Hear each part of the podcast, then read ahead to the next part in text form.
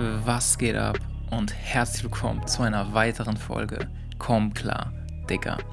Mein Name ist Jonas und in der heutigen Folge geht es um dein wahres Selbst. Und wer den Podcast kennt, der weiß, dass es heute nicht darum geht, wie du dein wahres Selbst erkundest oder ergründest. Vielmehr geht es darum, dass wir dieses Konzept hinterfragen, um neue Perspektiven und Ideen, die dir dabei helfen werden, definitiv dabei helfen werden, ähm, dass du auf dein wahres Selbst klarkommst. Und ähm, ich habe in den letzten zwei Wochen ein Buch gelesen mit dem Titel Das übersättigte Selbst. Und das Buch handelt von Identitätsproblemen im heutigen Leben. Und im heutigen Leben in Anführungsstrichen, weil das Buch ist von 1990. Also schon über 30 Jahre alt. Und ähm, der Autor ist ein ähm, Sozialpsychologe und beschäftigt sich oder analysiert quasi so die Zusammenhänge und warum das Selbst in Anführungsstrichen so übersättigt ist und was die Technologie damit zu tun hat und das Zeitalter, in dem wir leben und gibt halt so, mh, hm, ja, so Zukunftsszenarien vor. Und das war sehr interessant zu lesen, ähm, wie die Perspektive dieses Menschen auf das Zeitalter allgemein ist. Und ich möchte heute vor allem auch viele Ansätze aus dem Buch mitnehmen, um ja, dieses wahre Selbst zu hinterfragen und ich habe ehrlich gesagt ein bisschen, bisschen Angst, ich bin ein bisschen unruhig, was diese Folge betrifft, weil ich habe ich hab mir Notizen gemacht, aber ich weiß noch nicht so richtig, wie ich mich da durchboxe. Deswegen wird das jetzt ein bisschen improvisiert und ich hoffe, wir finden da einen guten ähm, roten Faden durch und am Ende ist die Message dann trotzdem hoffentlich klar. Und ich bedanke mich jetzt schon mal, dass du wieder eingeschaltet hast und dass du mit dabei bist und dir diesen Podcast gibst. Ich hoffe, ähm, du kannst hieraus was mitnehmen und ich hoffe, dieser ganze Stuff gibt deinem Leben in irgendeiner Form einen Mehrwert und wenn es nur Unterhaltung ist, dann freut es mich auch. Ähm, Hauptsache, in irgendeiner Art und Weise ist ein Mehrwert da und wenn es der Fall ist, lass es mich wissen, es würde mich sehr freuen. Fakt ist, äh, wir leben in einer Zeit, die man mit dem Titel Postmodernismus kennzeichnen kann. Und der Postmodernismus ist vor allem dadurch gekennzeichnet, dass wir im Chaos versinken. Denn nichts ist mehr völlig, völlig glaubwürdig. Es gibt nicht mehr die eine einzige Wahrheit. Ähm, wir, sind, wir sind auf der einen Seite psychologisch programmiert wie Maschinen, aber trotzdem haben wir diese leidenschaftlich spirituelle Seite in uns und wollen in den in den Kern unserer Seele hineinschauen. Ähm, wir, sind, wir sind biologisch durch unsere Genetik vorherbestimmt, und trotzdem sind wir im Besitz von bewusster Kontrolle und können freie Entscheidungen treffen. Ähm, eigentlich wollen wir nur egoistisch unseren eigenen Arsch retten und danach streben, dass wir mehr und mehr haben. Ähm, aber gleichzeitig sind wir durch, durch hohe Ideale motiviert und irgendwie auch altru altruistisch konstruiert. Ähm, wir sind wie Schafe, machen uns abhängig von Strömungen der Medien, vor allem der sozialen Medien. Und, und gleichzeitig wollen, wollen wir uns einzigartigen, individuellen und unabhängigen Zielen verpflichten. Und wir legen die Lösung aller Probleme in den Fortschritt der Wissenschaft und wollen aber gleichzeitig durch die Kraft des Universums und anhand des Gesetzes der Anziehung mit Hilfe unseres dritten Auges in einem Ayahuasca-Retreat unsere Seelenpartner, unsere einzigartige Berufung manifestieren. Das ist alles ziemlich abgefuckt. Das scheint alles ziemlich abgefuckt. Und wo ziehen wir die Grenzen? Und das ist die Komplexität des Postmodernismus. Alles verwischt und vermischt sich miteinander und das ist das Gefühl, was wir heute letztendlich spüren, dass wir nicht mehr klarkommen, weil wir haben keinen Halt mehr, wir haben keine Kontinuität mehr in unserem Identitätsgefühl. Und das ist der springende Punkt, über den ich heute sprechen möchte. Ähm, um ein bisschen den Hintergrund zu verstehen, wenn du das Wort Postmodernismus noch nie gehört hast. Ähm, es gab zwei entscheidende Epochen in den letzten 200, 300 Jahren, die unsere Welt oder unsere Gesellschaft, besser gesagt, in der wir heute leben, in der westlichen Welt, sehr geprägt haben. Und zwar ist es einmal die Romantik. Und ich mache jetzt hier keine Schulbildung, keine Angst. Ähm, ich werde nicht über Goethe oder Schiller oder so sprechen, aber Fakt ist eben, um zu verstehen, ähm, es gab die romantische Epoche, die war, ähm, ich glaube, irgendwann sag einfach vor 200 Jahren, okay, ich fange jetzt nicht an mit Zahlen, das ist mir jetzt zu tricky. Vor 200 Jahren war die romantische Epoche Und in dieser romantischen Epoche hat man vor allem von Gefühlsregung gesprochen, man hat von dem wahren Selbst gesprochen, man hat diesen tiefen Wesenskern gesucht, die Leidenschaft, die, die Suche nach der Seelenverbindung und die Liebe für ein Leben. Es war halt, ja, wie die Epoche schon selbst heißt, also diese romantische Suche nach den ähm, Gefühlszuständen.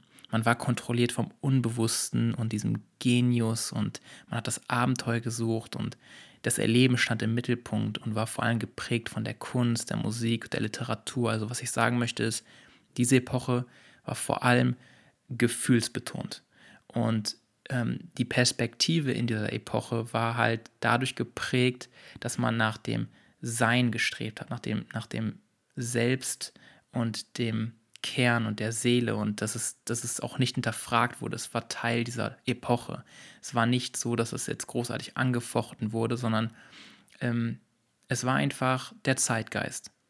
Und nach der Romantik folgte dann aber die, die modernistische Periode, der sogenannte Modernismus. Und das ist eigentlich das genaue Gegenstück dazu. Das heißt, man hat von diesem ähm, schwammigen, gefühlsvollen, emotionalen Menschen losgelassen und ist hingegangen zu einem Vokabular der Aufklärung. Man hat also die Perspektive einmal komplett auf die andere Seite gedreht und hat das Vertrauen, ähm, das gesamte Vertrauen in die Geschichte des Fortschritts gesteckt. Das heißt, man hat die Wissenschaft jetzt herangezogen, die Wissenschaft ist komplett aufgeblüht. Das war ja Ende des 19. Jahrhunderts, also 1890 und ja bis heute eigentlich auch noch.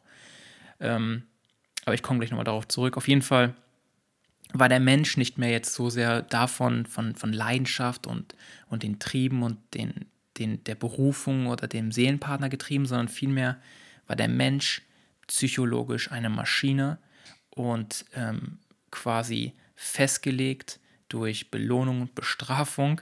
Man musste geordnet, rational, messbar handeln und ähm, es gab in beiden Epochen den Individualismus, aber in der Romantik war es so ein, ja, wie ich schon gesagt habe, gefühlsbetonter, von der Seele entfachter und die Wortwahl hat schon ziemlich stark ausgemacht. Ähm, ein, ein, sagen wir mal, himmlischer Individualismus und im Modernismus war es ein rationaler Individualismus. Das heißt, du hast dich nach gewissen Werten strukturiert, du hast deine Gefühle diesen Werten komplett untergeordnet, die Bürokratie ist aufgelebt, man hat versucht, in alles eine gewisse Struktur und Ordnung reinzubringen. Und die Wissenschaft war das große Leitbild. Man hat in die Wissenschaft eigentlich alles reingelegt. Man hat nicht, man hat nicht mehr danach gesucht oder man hat nicht mehr versucht, die, die Welt irgendwie durch die, das Unbewusste zu verstehen. Man hat nicht mehr die Verbindung zur Natur gesucht in dem Sinne, sondern man hat versucht, alles verständlich in Worte zu packen, in objektive Wahrheiten, wie es die Wissenschaft versucht. Und die, die Partnerschaft war nicht mehr so sehr die Seelenverbindung in dem Sinne, sondern es war jetzt ausgelegt auf rationale Begründungen. Wie gut passen unsere Persönlichkeiten zueinander? Ähm, eine Ehe war dementsprechend auch, ja, ein, eine logische Begründung. Ähm, es hat sich alles logischen Kriterien untergeordnet, okay? Bestes Beispiel, die Partnerschaften werden dann mit Persönlichkeitsprofilen wissenschaftlich optimiert und ermittelt. So. Und man kann halt so sagen, ähm, in der Romantik hat man den Pfeil der Liebe bekommen, wurde abgeschossen von Amor und war in der Liebe, war einfach in, dieser, in dieser Liebe vertieft. Und, und in, in, der, in der modernistischen Periode war halt die Fügung zweier Menschen anhand von Fragebögen ermittelt worden. So schwarz und weiß irgendwie, oder? Okay, das mal beiseite gelegt. Was ich, was ich hiermit nur klar machen wollte, war, dass es zwei Perspektiven sind, okay? Wenn du jetzt jemanden fragst aus der romantischen Zeit, wie er über das Leben denkt, ist es eine komplett andere Sicht als jemanden, der aus der modernistischen Zeit ähm, das Leben betrachtet. Das sind zwei unterschiedliche Perspektiven. So wie alles im Leben kann man Perspektiven einfach herannehmen und Dinge komplett unterschiedlich betrachten. Wenn du jetzt jemanden ähm, der stark christlich veranlagt ist oder einen stark christlichen Glauben hat, der wird, der wird dir Dinge erzählen, die, die jemand, der rein wissenschaftlich, evolutionsbiologisch denkt, ganz anders sieht. Und ähm, ja, das ist in allen Lebensbereichen der Fall. Perspektiven sind überall am Gange. Aber warum erzähle ich jetzt von diesen zwei Perspektiven? Weil sie unsere heutige Zeit prägen oder vor allem geprägt haben. Und zwar ist der Postmodernismus quasi die nächste Stufe. Und, und dieser Postmodernismus ähm, stellt alles in Frage und verwischt diese Romantik und den Modernismus komplett. Es gibt kein richtig und kein falsch mehr und alles kann und nichts muss. Es ist quasi alles relativiert. Und in dieser kompletten Relativierung ist man natürlich chaotisch. Man, man geht unter, man weiß nicht mehr, was man glauben soll, was richtig und was, was falsch ist, was, was gut und was, was böse ist. Und ähm, ja, unsere Sprache formt so gesehen unsere Vorstellung. Das heißt, wenn du im Modernismus eine Sprache gehabt hast, die, die sehr wissenschaftlich, sehr logisch, sehr geordnet war, dann, dann war es in der Romantik halt eine Sprache, die war sehr von, von Leidenschaft und Gefühlen geprägt. Und, und unsere Sprache formt unsere Vorstellung in dem Sinne, dass sie wie ein Filter der Realität funktioniert. In, in, der romantischen Epoche haben sich Menschen umgebracht, in großen Zahlen Selbstmord begangen, weil sie so sehr von ihren Gefühlsausdrücken getrieben waren. Ähm, und im, im Modernismus war es, war es halt wiederum anders, weil, weil die Menschen ähm, ihre Emotionen nicht mehr übergeordnet haben, sondern jetzt die Vernunft und den Verstand herangezogen haben und alles irgendwie begründen wollten. Und, ähm, und heute ist die Sprache extrem verwischt und ja, unser Vokabular, ich meine, dieser Podcast ist ein gutes Beispiel, ähm, wie viele wie viel Wörter ich aus unterschiedlichen Bereichen hier einbringe und das Englische mit reinbringe und alles vermischt und verwischt sich. Ähm, ist es jetzt alles schlecht oder was, was möchte ich jetzt hiermit sagen? Ähm, nein, ist natürlich nicht alles schlecht. Ich werde auf jeden Fall zum Ende des Podcasts nochmal eine, eine sehr, sehr gute Perspektive auf das Ganze mitgeben, aber ähm, eine eine positive Perspektive. Ähm, Fakt ist, die, die Romantik hat vor allem unsere heutige Sprache geformt. Ich denke, es ist noch für viele der Fall, dass wir die Ehe als Seelengemeinschaft betrachten oder die Freundschaft als lebenslange Bindung oder äh, kreative Inspiration als Teil des, des, des Genius und als leidenschaftlichen persönlichen Ausdruck und so weiter. Fakt ist, diese beiden Perioden, von denen ich jetzt gerade gesprochen habe, also die, die Romantik und der Modernismus, die Moderne, haben unserem Selbstbild eine gewisse Kontinuität gegeben, okay? Und das ist es, worum es heute gehen soll, um das wahre Selbst. Dein Selbst war innerhalb dieser Perioden ziemlich klar festgelegt. Du warst geografisch ähm, an einem Ort fixiert. Du hast an einem Punkt gelebt. Wenn du in deinem Dorf aufgewachsen warst, dann hattest du ja auch feste Werte, festgelegt durch Tradition, durch die Beziehung, die du hattest. Und diese Beziehungen haben sich in deinem Leben auch nicht großartig verändert. Das heißt, die Menschen, mit denen du dein Leben verbracht hast, waren überwiegende Zeit die gleichen Menschen. Und ähm, das war deine Identität. Deine Freunde, deine Nachbarn, der Verein und ähm, die Dinge, die du getan hast und die, die Einflüsse, die du, die du bekommen hast, die waren relativ gering, die Reize, mit denen du dich umgeben hast, okay? Die Informationen, die dein Gehirn verarbeiten musste. Auch die Rollenvorgaben waren, waren klar festgegeben. Es, war, es gab in jeder Epoche den typischen Mann, es gab die typische Frau, es gab die typische Familie, es gab die Stabilität und den Halt. Man wusste, wer man ist. Und weil man wusste, wer man ist, wusste man auch, wie man sich zu verhalten hat als dieser jemand, der man ist. Genauso wie der Beruf halt als, als Identität einfach klar gegeben war. Wenn du wenn du in einem Beruf gearbeitet hast, ähm, sei es du warst Musiker oder du hast in einem Bergkohlewerk gearbeitet oder so. Fakt ist, du hast dich mit diesem Beruf identifiziert und das meistens ein Leben lang. Du hast nicht alle zwei Jahre deinen Job gewechselt oder alle fünf Jahre deine komplette Perspektive beruflich geändert, sondern du warst ein, ein Leben lang auch mit deinem Beruf auf eine gewisse Art und Weise verheiratet und hast dich dementsprechend daran orientiert, wer du warst. Und das gibt dir eine gewisse Stabilität. Wir haben da nicht so viel von individueller Freiheit gesprochen wie heute, sondern die Individualität war, war festgelegt.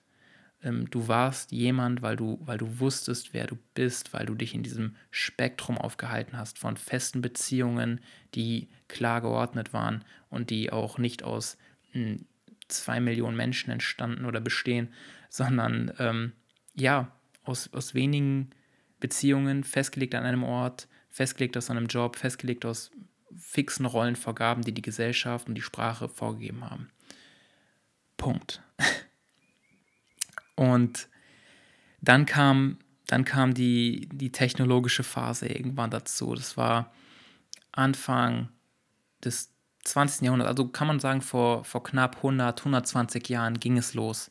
Und es gab vor allem sieben entscheidende technologische Dinge, die das Leben ähm, radikal umgeformt haben und auch dazu geführt haben, dass wir heute in diesem Postmodernismus leben. Und diese sieben entscheidenden Dinge waren zum ersten die Eisenbahn, okay?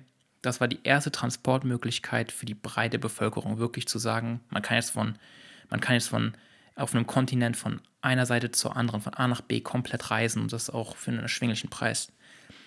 Ähm, die Postdienste, ähm, dass man, dass man Briefe verschicken konnte, dass man miteinander kommunizieren konnte, jetzt auch über große Wege hinweg. Das war nicht selbstverständlich vor, vor 400, 500 Jahren. Das war nicht, das war nicht gegeben, okay? Dann das Auto. Das Auto war vor 120 Jahren praktisch unbekannt. Es gab auf der ganzen Welt weniger als 100 Autos, die produziert worden sind. Ähm, das Telefon kam dann in die Haushalte. Mega krasse Veränderung die Radioübertragung, ähm, Filme und Bücher. Und diese sieben Dinge haben sich exponentiell verändert. Und zwar, wenn du betrachtest, was aus der Eisenbahn geworden ist, okay? Wie das Streckennetz der Bahn. Du kannst in die ganze Welt gefühlt mit der Bahn reisen. Ich glaube, es gibt einen Zug, du kannst von, von Berlin nach Peking reisen oder so über Moskau. Irgendwie so eine Streckenverbindung gibt es. Fakt ist, es gibt Transportmöglichkeiten in jeder Hinsicht. Jetzt gerade mit Corona ein bisschen schwierig, ähm, aber gehen wir mal pre-Corona zurück und ähm, hinterfragen das. Wir konnten in die ganze Welt reisen und das für einen Preis, der echt fucking erschwinglich ist. Ich weiß noch, ich bin vor zwei, drei Jahren nach Malaga geflogen. Ich habe den Ryanair-Flug gebucht für 13 Euro. Gib dir das mal. 13 Euro Hinreise.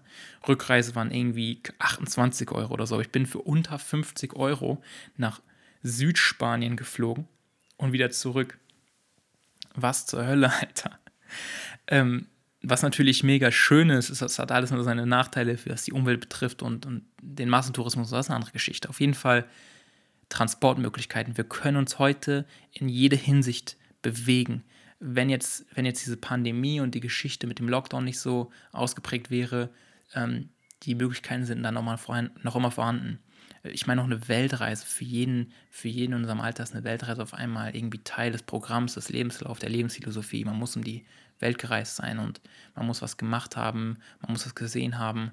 Ähm, es ist Teil der Sprache geworden, so etwas zu tun, ein Gap Year, ein Work and Travel oder was auch immer. Postdienste, Alter ähm, was ist aus den Postdiensten geworden? Wenn du überlegst, wie oft DHL und, und die Post heute ausliefert. Es gibt, ähm, ich habe mal im Internet geguckt, jeden Tag 11 Millionen Pakete in Deutschland. Jeden Tag 11 Millionen Pakete werden ausgeliefert. Und natürlich schreibt auch kein Mensch mehr Briefe in dem Sinne, sondern wir verschicken E-Mails, wir wir schreiben per WhatsApp, es geht alles extrem schnell. Das heißt, die, die ähm, Effektivität unserer, unserer Nachrichten und, und die, ähm, wie sagt man, die Grenzen sind komplett aufgelöst. Es geht alles in Sekunden schneller. Es geht, es geht über jede Grenze hinweg. Und Autos, ich meine, heutzutage fährt nahezu jeder, jeder ein Auto. Es ist heute ähm, wo vor 120 Jahren weniger als 100 Autos produziert worden sind, sind es heute 1,3 Milliarden Autos auf der Welt. Und ich glaube, in jeder Sekunde werden ein, zwei Autos neu produziert. Ähm, das Telefon. Check einfach ab, was, was jetzt daraus geworden ist. Soziale Medien, Instagram, Facebook, Snapchat, ähm, ich sage es immer wieder, das gesamte Wissen der Menschheitsgeschichte abrufbar per Knopfdruck in jeder Sekunde. Du kannst jede Frage googeln.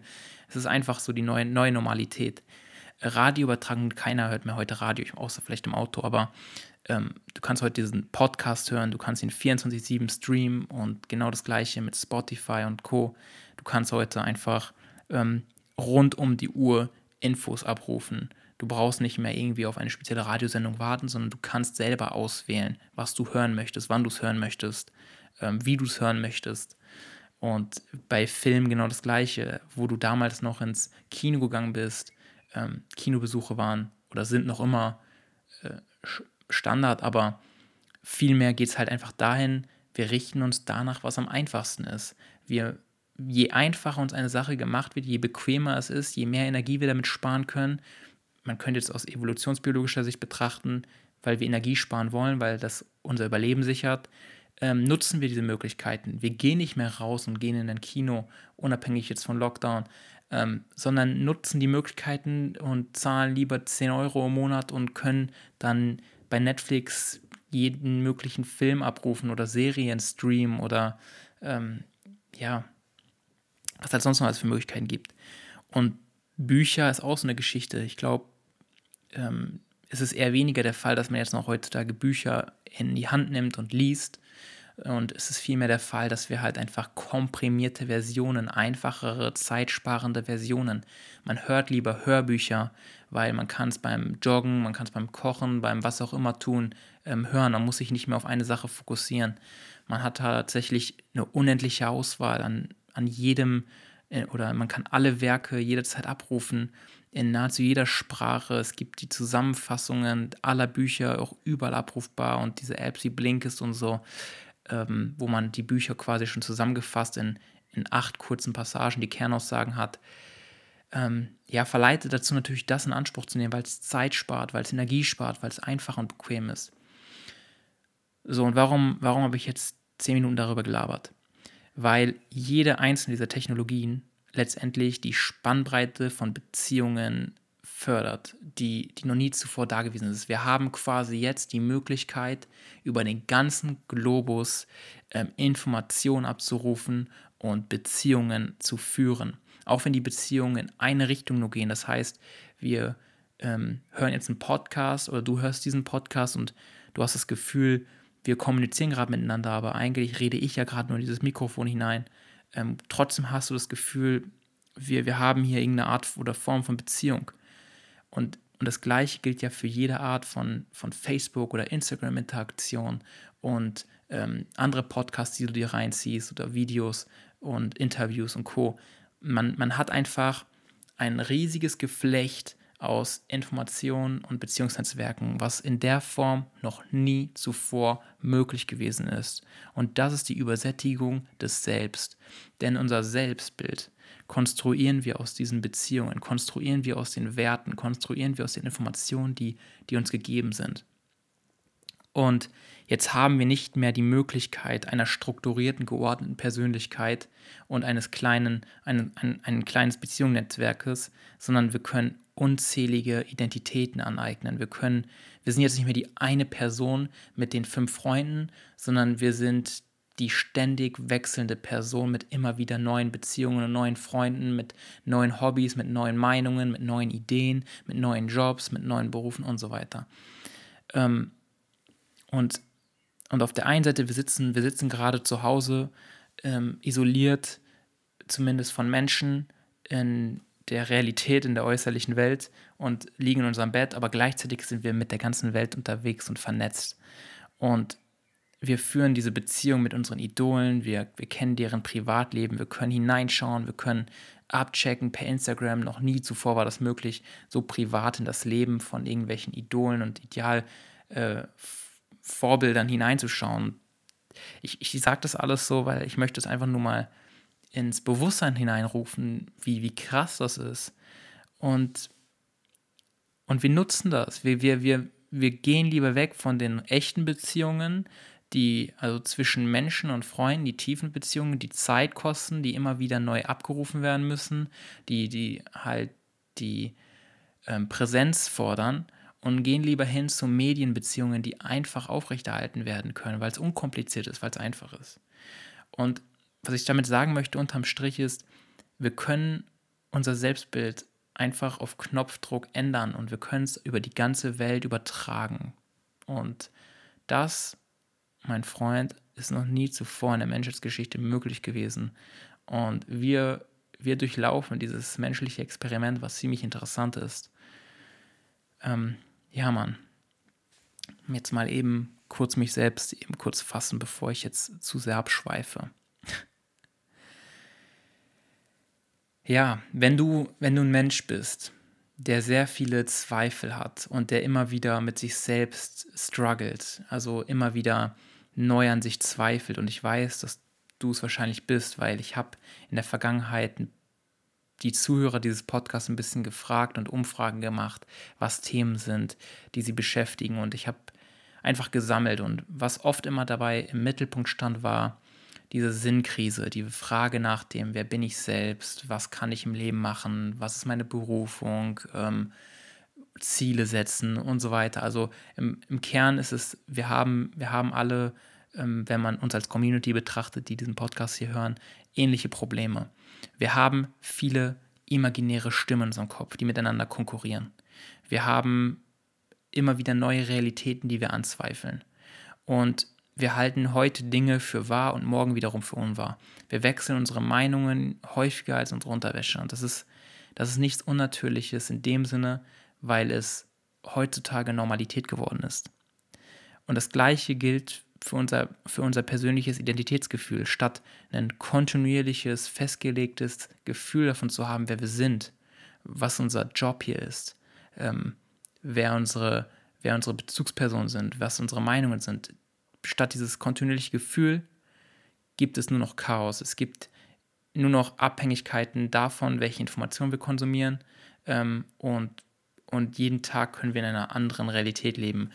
Gestern konntest du noch an die flache Erde geglaubt haben, morgen bist du Impfgegner und übermorgen wiederum ähm, bist du der komplette ähm, objektive Mensch und hältst alles für Bullshit.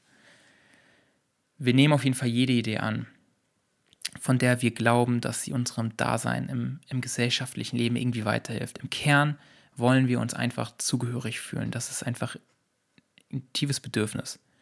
Und, und um zugehörig zu fühlen, müssen wir die Regeln dieses Spiels beherrschen, dieses sozialen Spiels in der Gesellschaft, in dem wir uns irgendwie ähm, anpassen können.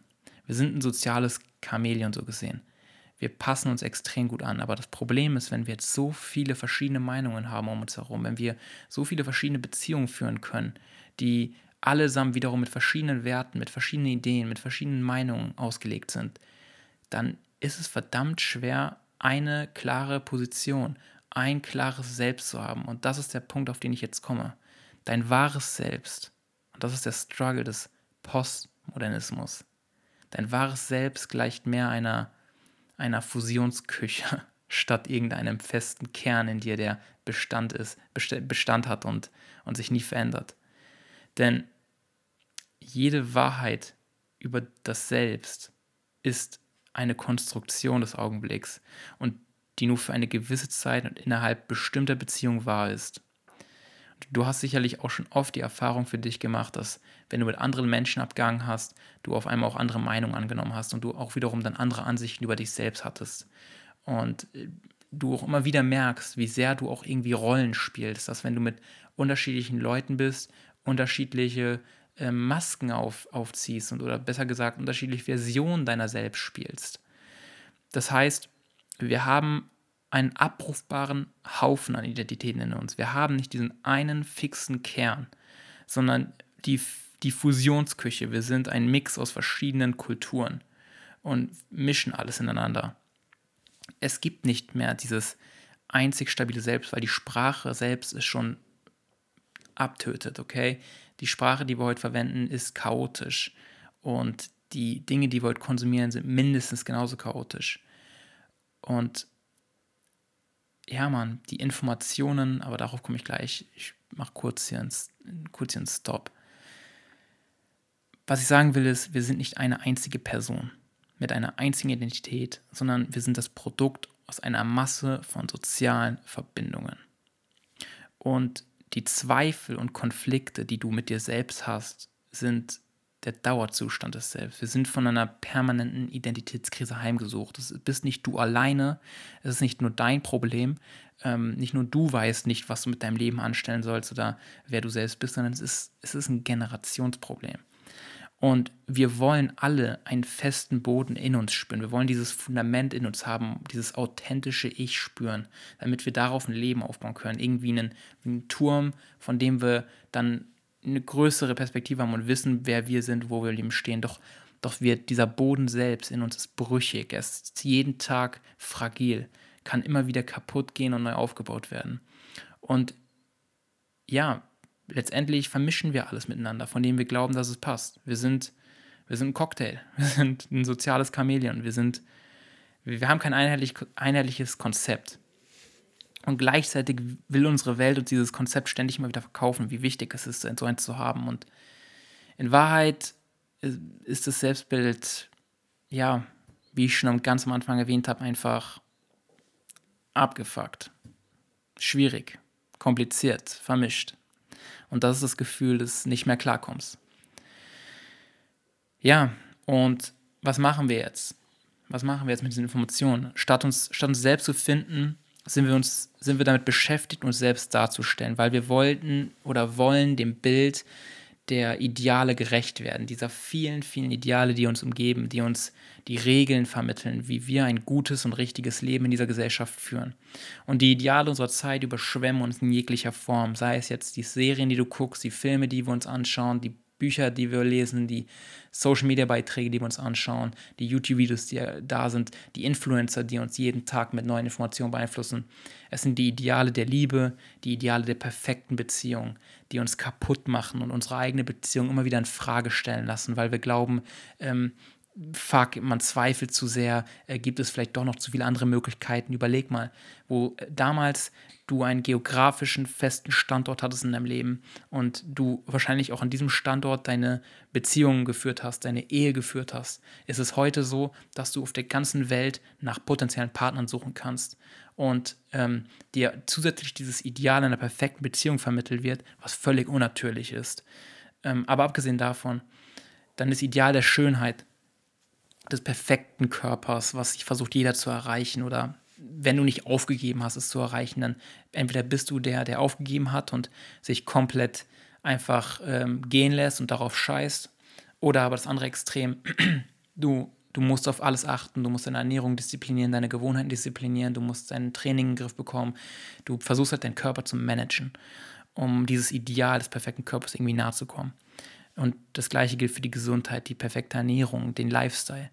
Das Ideal des Reichtums, des Status, ähm, der passiven Einkommensquelle, ähm, den geografisch unabhängigen Lebensstil, ständig am Reisen zu sein oder ähm, ja, Ideale. Das Ideal des Backpackers, perfekt inszenierten Weltreise und oder Vanlife und ähm, die Ideale letztendlich dienen uns als, als, als Maßstab, als, als Regeln dafür, wie wir unser Leben zu leben haben. Wir sind auf der Suche nach einer Philosophie, die wir annehmen wollen und annehmen können. Und wenn du vielleicht rausgehört hast, ist ziemlich schwierig, oder? Ziemlich schwierig, all dem nachzukommen. Um, um uns selbst zu lieben oder besser ausgedrückt, wir wollen uns selbst respektieren. Das scheint ein Bedürfnis zu sein. Wir wollen uns selbst in der Art und Weise respektieren, wie wir in dieser Gesellschaft leben.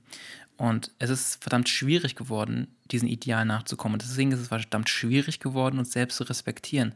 Und vielleicht ist das der Grund, warum wir ständig davon quatschen und labern, dass wir uns selbst lieben sollten, weil wir es nicht können.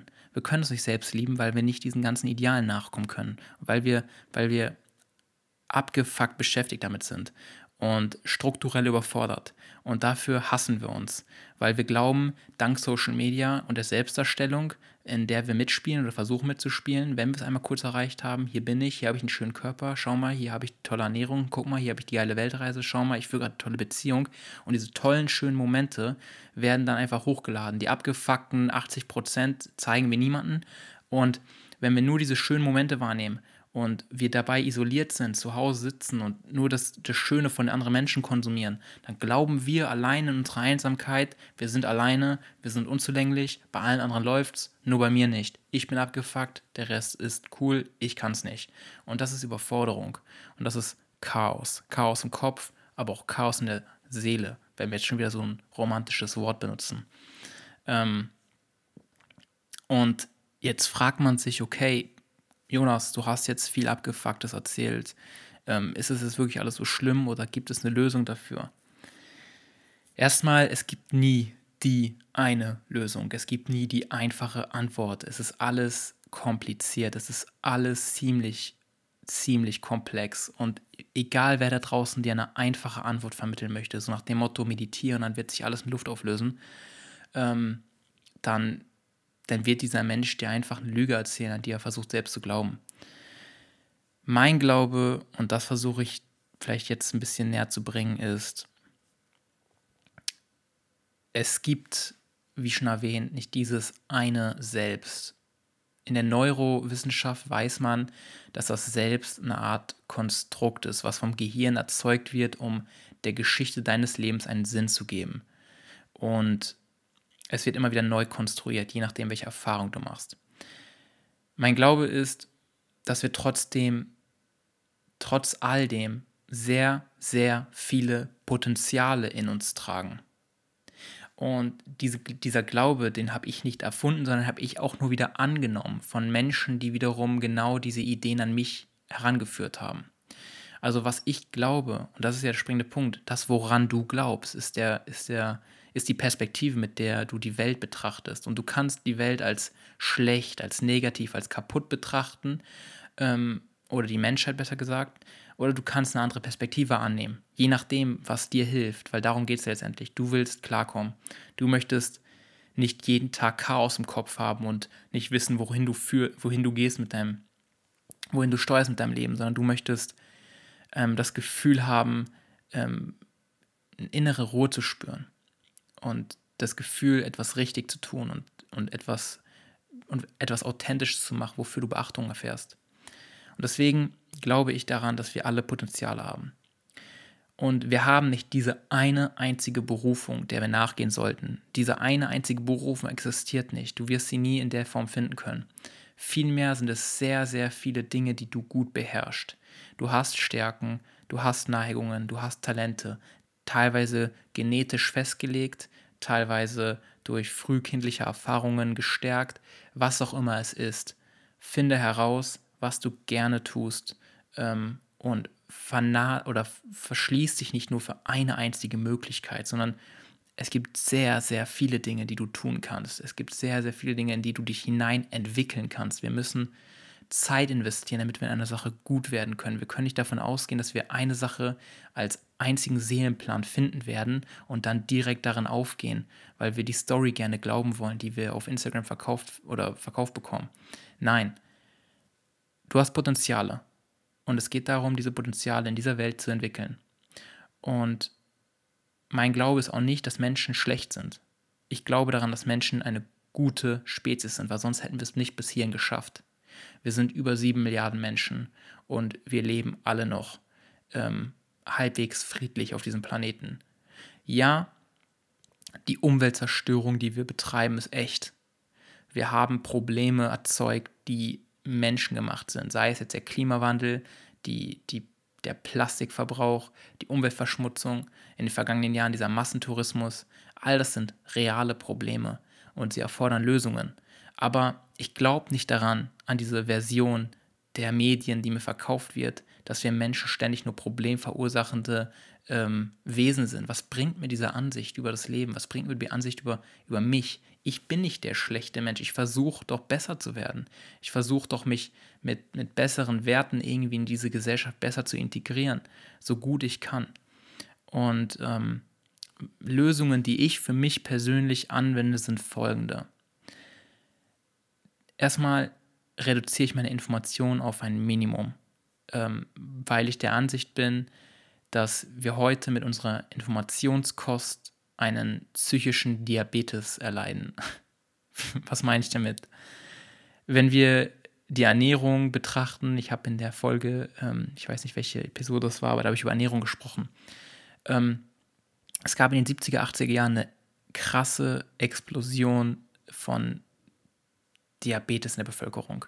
Und das hing auf jeden Fall damit zusammen, dass sehr, sehr viel Zucker konsumiert wurde. Statt man hat gesagt, Fett macht Fett, deswegen meide Fett und mach jetzt am besten ähm, ja, Low Fat. Und ähm, die Leute haben dann angefangen, die Produkte zu kaufen und das ist alles ein ziemlich wirtschaftliches Game gewesen, wo vor allem auch aus der Zuckerlobby, Zuckerindustrie sehr viel ähm, beigesteuert wurde. Fakt ist, aus dieser ganzen Debatte ist dann einfach eine neue Volkskrankheit entstanden, und zwar Diabetes, und zwar in sehr frühen Jahren bei sehr vielen Kindern, weil sie halt ihren Blutzuckerspiegel andauernd durch diese zuckerhaltigen Produkte in die Höhe getrieben haben. Und das führt dazu, dass die Bauchspeicheldrüse irgendwann sagt, okay, ähm, ich kann nicht mehr, ich kann nicht mehr so viel Insulin produzieren, ich komme nicht mehr hinterher, ich kann nicht mehr den Blutzucker regulieren. Und das führt zu einer Form von Diabetes. Und genauso verhält es sich mit unserer Information heutzutage. Wir konsumieren viel zu viele Informationen, die wie Zucker auf unser Gehirn wirken, die schnelle, überschüssige Reize auslösen. Und das führt zur Erschöpfung, das führt zu einem Zustand der, der Leere und der Depression. Das ist nur eine Meinung und die gibt es auch auf psychologische Art und Weise, die gestützt wird. Aber wie gesagt, Fakt ist Informationsdiät, weil ähm, diese schnellen Informationen mir einfach nicht gut tun. Das habe ich für mich einfach herausgefunden. Ich meide so gut es geht in den ersten Tagesstunden mein Handy und ähm, auch allgemein digitale Medien. Ich, ich mache eher monotone Dinge, ich lese ein Buch. Ähm, das ist Geschmackssache, man muss es nicht tun, aber ich tue es, weil ich einfach monotone Dinge ähm, gerne tue. Das heißt, ich fokussiere mich auf eine einzige Aufgabe in den ersten Tagesstunden. Das verlangsamt so meinen Verstand und meine Gedanken und es bringt mir Klarheit. Ähm, zweitens, ich konzentriere mich auf positive Informationen. Das hat nichts damit zu tun, dass man jetzt toxisch positiv denken sollte oder ähm, so einen heuchlerischen Optimismus pflegt. Ich sehe die Realität, aber ich muss nicht unnötig negative Informationen in mich hineinquetschen, die nichts mit meinem Alltag zu tun haben. Ich versuche, mich auf das zu konzentrieren, was vor mir liegt, auf mein Leben ähm, und wie ich dieses Leben in die Gesellschaft integrieren kann, damit diese als Ganzes einfach besser werden kann. Und dazu möchte ich mich auf positive Informationen konzentrieren. Dazu konzentriere ich mich auf die Bücher, die ein gutes Bild der Menschheit ähm, darstellen, die die Lösungen versuchen ähm, herauszuarbeiten und nicht alles schlecht reden oder ähm, ja, über diese ganzen Debatten, die wir heute haben, von Querdenker bis Impfgegner und so weiter. Das sind alles, das ist alles so lebensfeindliche Einstellungen und das hilft mir nicht. Das hilft meinem Leben nicht, das hilft niemandem. Ein weiterer wichtiger Punkt, um damit klarzukommen ähm, und diese Fusionsküche des Selbstbildes irgendwie ein bisschen zu erleichtern von den vielen Geschmäckern, die man in sich trägt, ist Journaling oder allgemein sich ausdrücken. Wenn du jemanden hast, mit dem du viel reden kannst, rede, drück dich aus, drück deine Gedanken aus. Wenn du nicht jemanden hast, mit dem du viel reden kannst, dann, dann schreib. Schreib einfach auf, ob du in dein Handy tippst oder ähm, in ein Journal auf Papier mit Stift schreibst, egal. Versuch deine Gedanken zu artikulieren, versuch deine Gedanken auszukotzen, so gut es geht, ähm, weil es passiert folgendes. Du bist nicht das, was du denkst. Und wenn du das, was du denkst, mal aufschreibst und einfach mal ausführlich rauslässt, diesen ganzen verwirrten, bösartigen, eifersüchtigen, neidischen, egal was auch immer Shit, dann wirst du checken, dass du nicht das bist, was du da denkst. Und du wirst lockerer, du wirst klarer im Kopf, du wirst nicht mehr so sehr von diesen Gedanken vereinnahmt. Und das klingt für die Menschen, die es noch nie gemacht haben, jetzt ein bisschen abstrakt, aber ich kann es nur ans Herz legen. Ähm, für mich ist es einfach Teil des Tages. Ich versuche immer wieder alles aufzuschreiben oder auszudrücken in irgendeiner Form. Gerade jetzt, wenn du nicht viele Leute hast, mit denen du reden kannst, drück dich aus, versuch deine Gedanken auszuformulieren. Das ist kein Wunderheilmittel so für alle Probleme, sondern vielmehr ist es einfach nur ein Mittel zum Zweck, eine kleine Selbsttherapie. Ja, weiterer Punkt ist Meditation. Wenn du die Folge noch nicht gegeben hast, äh, hör sie dir auf jeden Fall an. Meditation mache ich nicht, um zur Erleuchtung zu erlangen, was auch immer man unter Erleuchtung verstehen kann. Und in erster Linie mache ich es auch nicht, um, um irgendwelche höheren Zustände zu erreichen, in dem Sinne, dass ich jetzt, keine Ahnung, meine Zwiebeldrüse DMT ausschütte und dann Zugang zu anderen Dimensionen habe. Es ist ganz einfach, ich möchte gewisse Gehirnregionen stärken, ich möchte bewusst Willenskraft ausüben.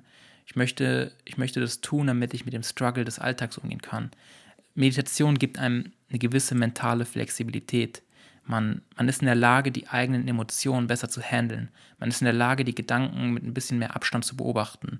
Man kann einfach sich hm, psychisch besser abkühlen, wenn ich es irgendwie beschreiben müsste.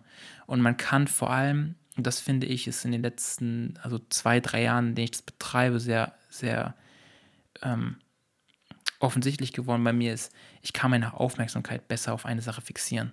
Ähm, und ich kann dadurch besser in der Gegenwart leben. Und das hat jetzt, ja, hat das jetzt was mit diesem, du musst im Moment leben zu tun, du musst gar nichts. Ähm, ich bin immer noch manchmal nachts wach und meine Gedanken toben und ich mache mir völligen Kopf um jeden Scheiß, genauso wie jeder andere Mensch. Ähm, ich denke oft über vergangene Dinge nach. Ich, ich mache mir auch oft Sorgen über die Zukunft. Aber ich bin auch oft in der Lage, ähm, das zu bemerken. Das heißt, ich checke es, ich bin mir bewusst darüber, dass ich es tue und kann es in diesem Moment, wenn ich mir bewusst werde darüber, gewisse Schritte unternehmen, dass ich in eine andere Richtung steuere, die mich wieder mehr fixiert auf das, was wirklich wichtig ist, was jetzt gerade abgeht. Und das verursacht Meditation. Vor allem ist es einfach die Kontinuität. Man, man darf nicht erwarten, dass eine Meditationssession die Lösung bringen wird. Es ist einfach die Kontinuität, die regelmäßige Übung davon, die die gewissen Gehirnregionen stärkt, die dafür zuständig sind. Und weiterhin ein wichtiger Punkt sind Beziehungen. Beziehungen der Realität stärken und aufbauen. Beziehungen zu Menschen, die unmittelbar in deiner näheren Umgebung sind. Zu Freunden, zur Familie, was auch immer. Stärkt die Beziehungen. Es, es hilft dir ungemein, um einfach ein Gefühl dafür zu entwickeln, was es heißt, ein Mensch zu sein. Du selbst bist immer nur du selbst im Kontext mit anderen Menschen. Wenn du allein auf der Welt wärst, dann würdest du kein Selbst besitzen, weil deine Worte geben ja erst Sinn, wenn sie von anderen Menschen erwidert werden, wenn sie, wenn du Feedback bekommst. Das meine ich auch mit diesem Podcast, wenn ich sage, lass uns interagieren, schreib mir, mach auch immer irgendwas, aber gib mir das Gefühl, dass da jemand am anderen Ende sitzt und zuhört, weil nur dadurch ergibt diese ganze Sache für mich hier Sinn.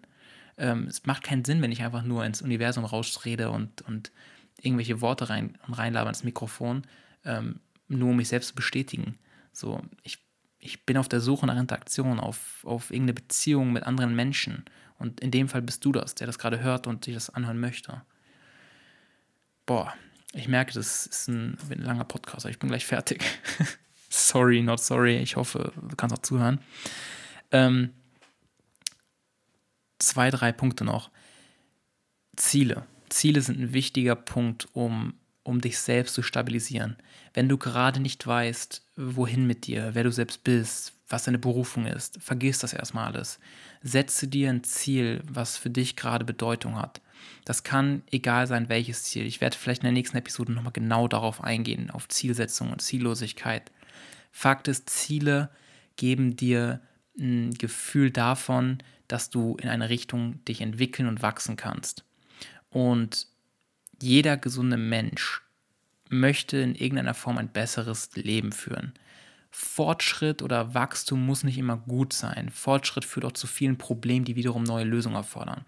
Aber Ziele geben deinem persönlichen Leben zumindest eine Richtung und in dem Fall auch immer einen Sinn.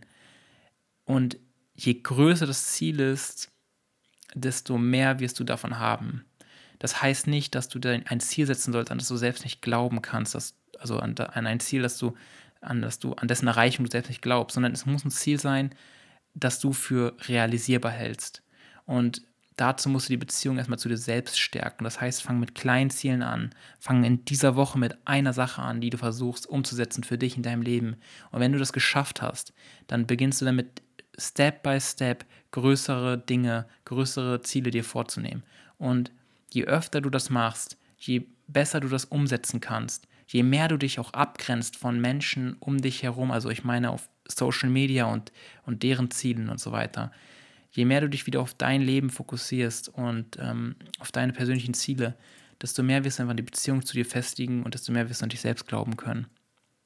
Und da kommen wir gleich zum nächsten Punkt. Ich glaube an individuelle Persönlichkeiten. Ich glaube an Persönlichkeitsmerkmale.